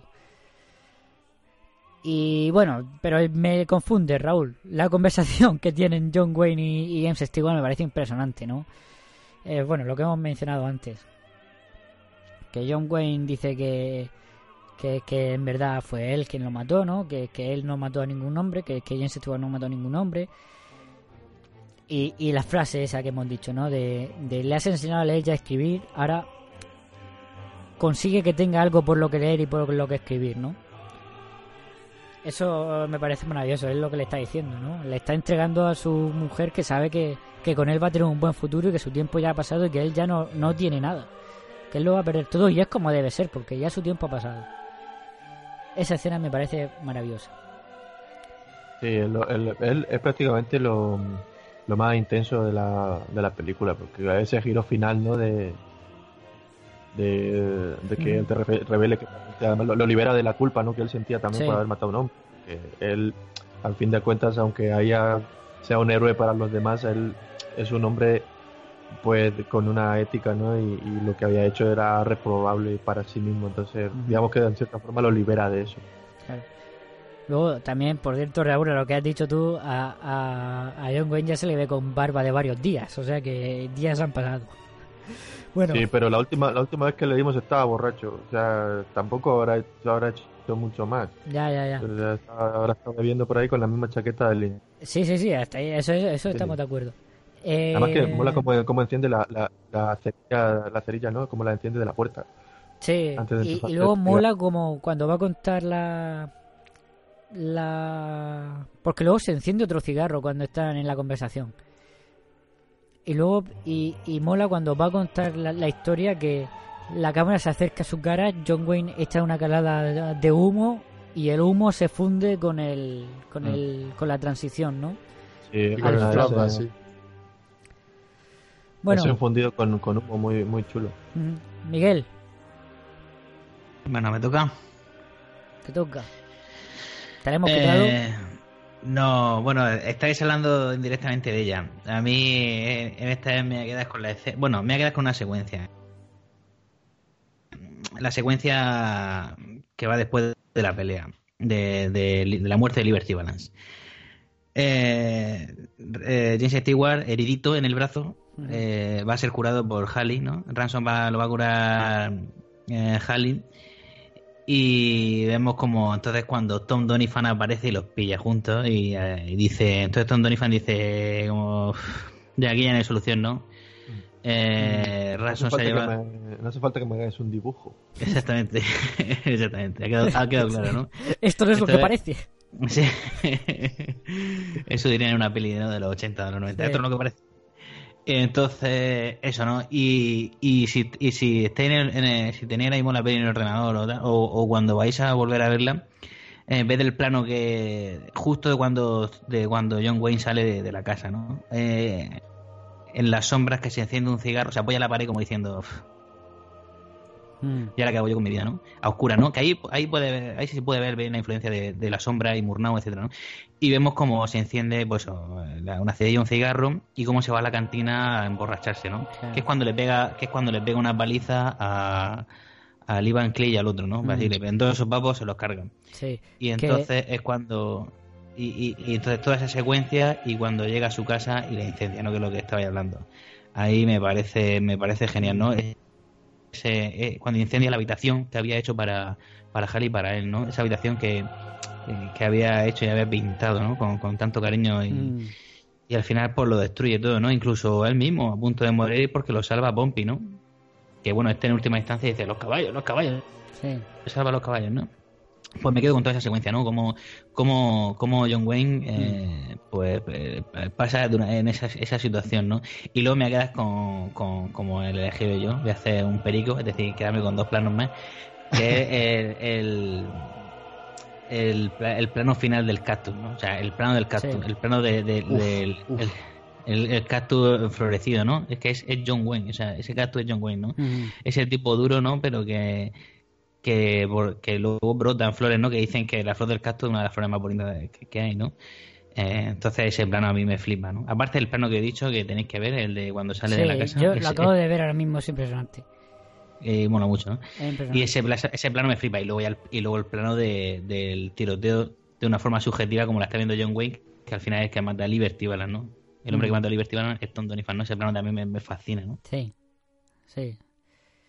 Es que Es esta que es película eso, tiene, la- muchas- el- tiene el- ¿no? Porque la escena que habéis comentado vosotros, o sea, todas son geniales, o sea, son buenísimas todas, todas, todas. Es que lo que decías tú, el tratamiento de las sombras y de la oscuridad y de los grises en esta película es impresionante. O sea, la fotografía es Sí, no, Sí, sí, muy, muy bueno. Mm. Muy bueno. Bueno, Así que nada, yo a los que no la hayáis visto espero que haya gustado, porque para mí es una de mis 30. Si hay que hacer un top, un top 30 de la historia del cine, yo la meto.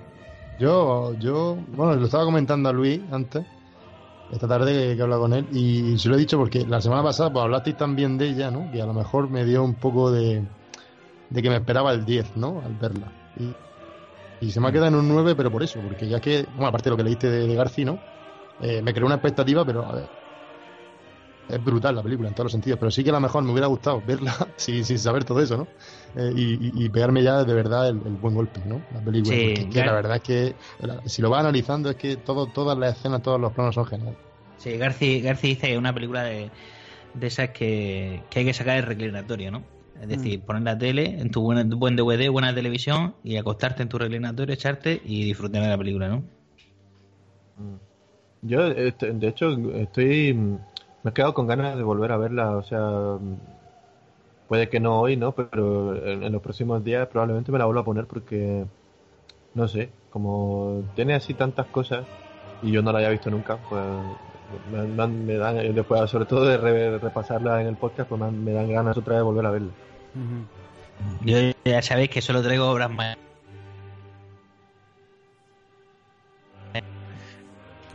Bueno, pues hasta Sí. hace un acierto. es que esta es una Eh, película... Entonces, ¿qué? Vamos. Es una película con muchísimo con muchísimo significado, ¿no? Y luego lo que lo que la frase que tú has comentado, ¿no? De que es un poco lo que resume la película. Si cuando cuando la leyenda se convierte en realidad, imprime la leyenda.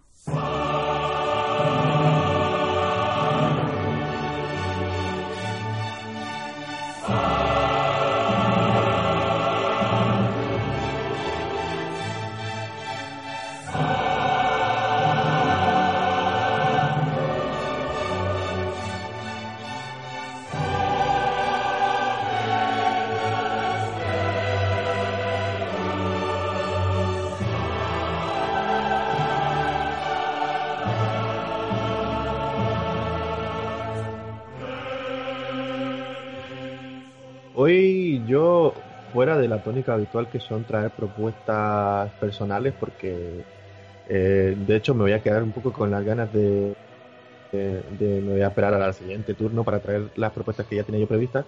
Voy a hacer uso de, eh, pues esto, ¿no? Que para eso tenemos redes sociales y tenemos a un seguidor que no sé, bueno, pues más o menos habitual, que es Diego Luis Contreras, ¿no? Que nos sigue por las redes. Y con él, pues alguna vez eh, interactuando por Twitter, eh, nos ha propuesto ya. Sí, un de- director en concreto ha propuesto más de una vez y, Sí. y yo tengo que decir que, Entonces- que he traído alguna vez a ese director entre las propuestas, pero no me lo habéis escogido. Pues yo hoy voy a hacer un poco de trampa y nada, he traído tres propuestas que, que no, pues son siguiendo las las de, de Diego Luis. Muy bien. Así que vamos allá, ¿vale? Os voy a ir comentando. Pero no va, a decir, no va a decir los títulos, ¿no? No, evidentemente no, como Vale, siempre, por años. Eh, vamos a empezar por, a ver, la más nueva a, a la más antigua. Entonces, eh, la ver. primera, Vale, porque yo qué sé, por hacerlo distinto. venga, vale, me parece. Eh, la primera, del 1940 1942. 1942. Em, sí. Eh, es eh, americana, ¿vale? Em, y el género, pues, es una comedia. Vale, ¿vale? Pues imagino que será del director que siempre propone Diego Luis Contreras. Alguna sorpresa te puedes llevar también. Te digo, porque ha, ha propuesto, pero vamos, que, que por ahí van los tiros. Vale, vale. Segunda no sé, propuesta. no sé. Yo, eres tú el que habla con él. Venga, perdona.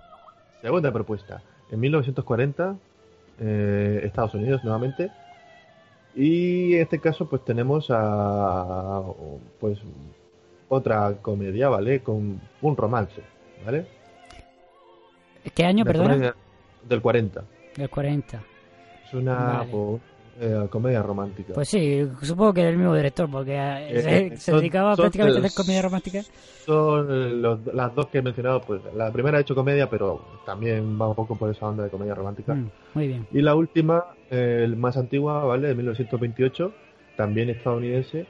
Y nada, pues esta es una, ah, una adaptación de una obra más clásica, ¿vale? Y es un drama con romance. A mí es un thriller, ¿vale? Es un poco más oscura. Vale. Así que. De hecho, vamos, podría decir que es expresionista. O sea, expresionismo alemán, de hecho. ¿De qué año, perdona? 28. ¿Muda? Sí. Muy bien, pues yo me da igual. Decidid vosotros. Pues tenemos las dos comedias de los años 40. Dos la- comedias románticas de los años 40 y un y una Yo más digo- clásica drama. 1940. Yo digo 28. Joder. Elige Luis. Luis, te ha tocado. Ay. ¿Comedia cuál fue la última que trajimos? ¿Hace cuánto? Pues- Con, falda ya lo loco, ¿no? Ah, sí, sí, es verdad. Loco Que además hace, fue, fue, fue la última que propuse yo antes. hace, hace tres o cuatro podcasts más o menos. Eh, venga, pues vamos con la con una comedia romántica porque no hemos De traído comedia, ninguna ¿no? comedia romántica. Así que, Mm, no. Miguel, te aguantas. ¿Cuáles has dicho? Bueno, pues vamos, ¿42 y ¿cuándo? 40? Sí. Pues eh, Pe- Perico ha dicho la del 40, si mal no recuerdo. Venga, pues la de Sí. 40. Vale, pues estamos hablando de Navidades en julio, ¿vale? En, Uh. inglés es Christmas in July. Mm. Eh, evidentemente de- del director que, como ya os podéis imaginar, es de Preston Sturges, ¿vale? El, el guion también es suyo. Y Pues sale el mejor policía de la historia. Sí. ¿quién es? Así que muy buena lección. ¿Quién es el mejor dire- eh, policía de la historia? Pues ya lo Uno que sale al final de la película. Bueno, al final, casi al final. Eh, Pues yo, es una la, la dinámica de esto es que, que yo, claro, he traído estas propuestas, pero ya os digo, yo no he visto ninguna de las tres. Y tenía así Mm. curiosidad también por pues una sugerencia de, de este seguidor, ¿no? De Diego, que siempre está comentando con pues, algunas de las publicaciones que hacemos. Y digo, pues mira, vamos a, a tirar por aquí a ver qué nos encontramos. Vale, Muy ahora bien, que he visto. Por fin, por ahora fin que he a visto. Ahora que he visto cuál es la del 42, casi que me gusta más. Pero bueno, bueno, ya la del 40 es buenísima. Esta de Navidades en julio es, es, es una película buenísima, ¿no? Y además tiene un arranque ¿Tú la súper inteligente. ¿Qué? Ah, que entonces que sí la has visto. Sí, sí, yo he visto. Por lo menos la dos. La otra es que no sé cuál es, pero la Totter Sturges las he visto. Ah, vale. Muy la bien. otra es que no sé cuál es, la primera. que- del, del 28, he dicho. Bueno, eh, pues tiene un arranque súper interesante. Raúl, ¿te mirado por lo menos la sinopsis? Oh, ahora o- tengo por aquí delante. Venga. sí, a ver, he dicho que hoy hacía trampa, pues hacemos la trampa completa. Eh, a ver, tenemos un trabajador, ¿no? En la compañía cafetera Baxter, se niega a casarse con su novia, Betty, hasta que no haya prosperado. Eh, Se os metéis en Film Affinity os encontráis con esto. Para haber, cum- para haber cumplido su sueño, Jimmy, al que le encanta participar en concursos, envía un, un lema al concurso de la compañía cafetera Maxford. Tres de, sus ami- de sus amigos deciden gastarle una broma y le, y le mandan un telegrama diciéndole que ha gastado, que ha ganado, perdón, los 25 mil dólares del premio. Ujú. Eh, Jim y Betty de toda la oficina empiezan a celebrarlo. El señor Baxter eh, piensa que las ideas de Jimmy deben ser buenas y le asciende al departamento de publicidad. Pero aparece el señor Maxford y denuncia a Jimmy, porque evidentemente no ha ganado, eh, una, no ha ganado la mierda de hacer una broma. O sea, estás está, estás diciendo que, que el anuncio de la lotería de Navidad este año es un remake encubierto de, de Totalmente. Raúl, para, para, para de leer, para, para de leer. Así que ya no hay más. Pues si quieres me la puedo inventar un poco. Ah, bueno, no. La cosa es, sí, básicamente resumiendo, es eso. Es un, un trabajador que, bueno, vive, de- eh, trabaja en una agencia de publicidad, pero eh, es un oficinista. Y pues eso, con lo como he dicho, vive con su novia que la quiere casarse, pero vamos, que viven con, con su madre, o no me acuerdo, pero vamos, que son bastante mm, pobres, ¿no? Por así decirlo. Y entonces decide participar en un concurso que hace una, una compañía de café, perdón, no, trabaja por una compañía de café, pero el concurso lo hace una compañía de café rival. Y no le toca, o, o bueno, no se sabe, pero sus amigos le hacen pensar, le hacen creer que le ha tocado. Y entonces, claro, pues ahí empieza a liarse y. Y pues comedia, comedia romántica. Bueno, pues Eh, suena bien, suena bien. Una comedia que hay que de vez en cuando traer también por aquí para que nos reamos un poco. Y nada, pues ya todo dicho, ¿no? Por hoy se ha quedado un interesante. pues ha extendido más de la cuenta, más de lo normal, que suele pasar con, cuando se traen así títulos con mayúsculas. Y nada, por mi parte ya nada más que decir, así que. Ah, decir que decir que Tom Donifan eh, se merecía una misa de Requiem en condiciones, ¿no? Como el, mm.